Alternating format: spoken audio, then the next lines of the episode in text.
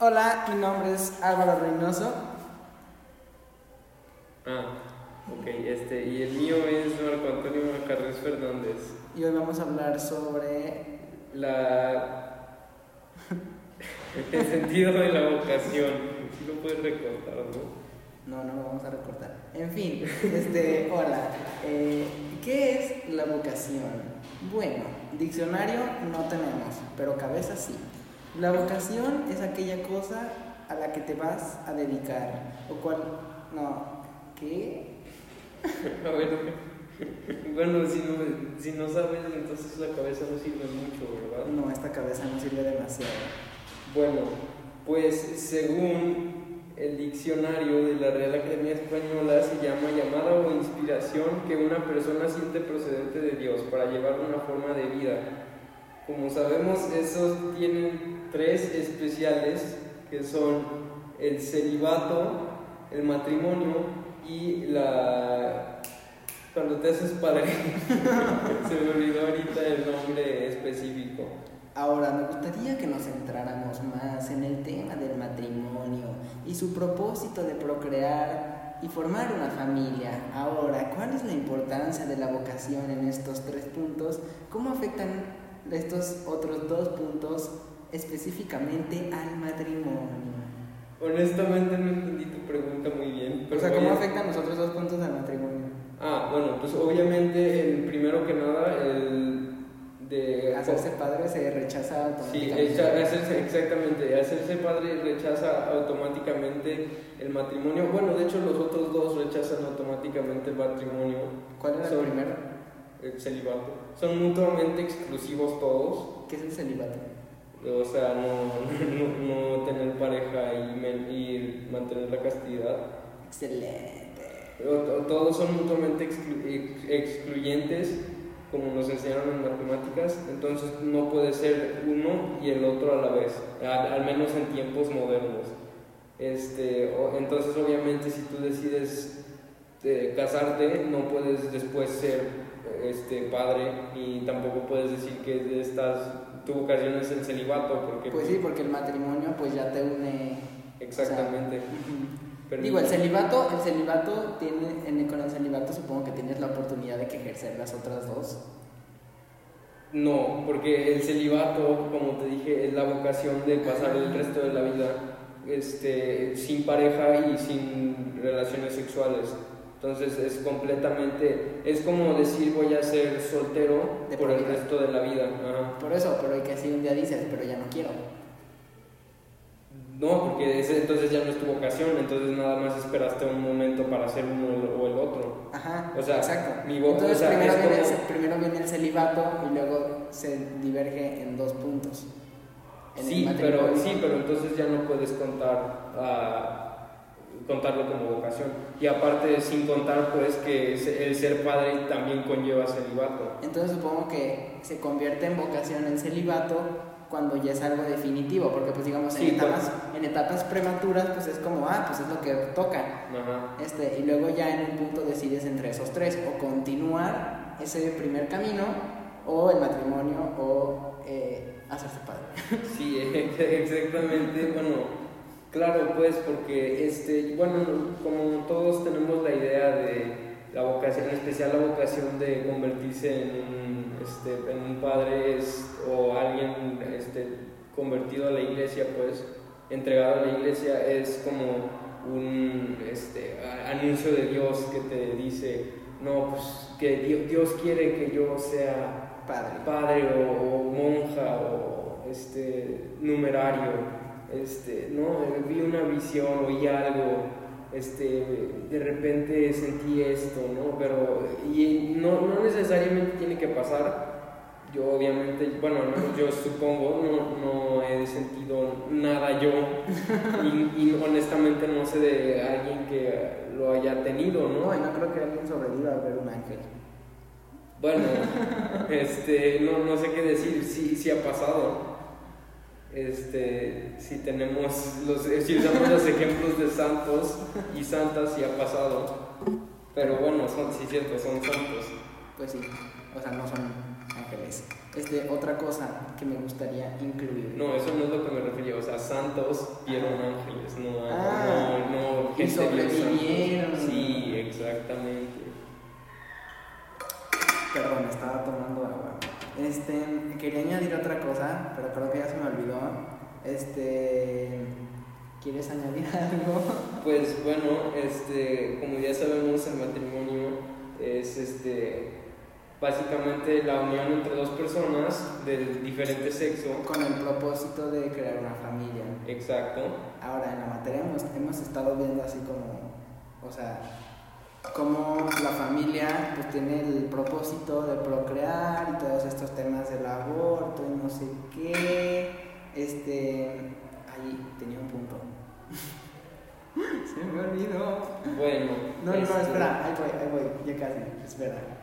Este, ah, sí, este, pues este, que, o sea, pero últimamente hemos estado viendo, o sea, por ejemplo, con las encuestas, en el proyecto que hicimos, pues hemos visto que cada vez hay menos católicos, por lo que cada vez hay menos de esta norma eh, social de la monogamia y de permanecer casto hasta el matrimonio. Y pues es algo que ya había empezado como en los ochentas, con este movimiento de la revolución sexual que trajo muchas cosas grandes, como el hip hop, este... el- a ver, espérame, ¿cómo, ¿cómo que la revolución sexual trajo el hip hop? ¿O, o te No, sí. referías al revés? No, O sea, la revolución ¿La sexual... revolución sexual llevó al hip hop o el hip hop llevó a la revolución No, sexual? la revolución sexual. No me sabía esa. ¿No sabías eso? No me sabía eso. Y es gracias a esto que ahorita tenemos un montón de movimientos pasando al mismo tiempo. Y justo también se interlazan principalmente porque estamos pasando por otra etapa de romantización, ¿sabes?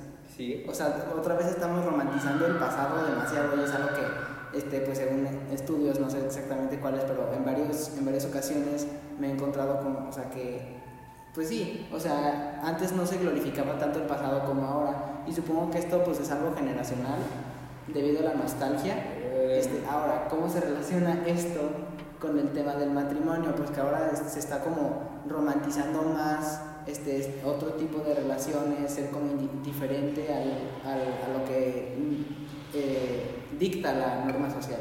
Bueno, no, no, no entiendo bien tu punto porque, pues, por lo que he visto es más al contrario en el sentido del matrimonio, porque, pues, este, con los movimientos de femi- feministas y de eh, igualdad social en general, este, se han más bien condenado las familias tradicionales de el papá es el que trabaja, la mamá es la que se queda en casa y hace los quehaceres y los hijos son los que las, las hijas apoyan a la mamá y los hijos pueden hacer lo, lo que quieran, pero mientras sigan ese camino del mismo papá, ¿no? O sea, no, no entiendo bien en qué se relaciona lo que dices, porque pues, como digo, se está empezando a condenar más la familia tradicional. Ajá, pues sí, por eso, o sea, se está, precisamente está siendo atacada, o sea, el concepto de la familia, porque se empieza, por ejemplo, principalmente las, o sea, empieza a haber más inclusión en las relaciones poliamorosas, que pues es de más Bueno, personas. O sea, sí, pero a eso es a lo que me refiero. Decías que, o sea, se glorificaba el pasado Ajá. y pues eso no es glorificar el pasado, eso es condenarlo. O sea, no, no entiendo bien la Es relación. que es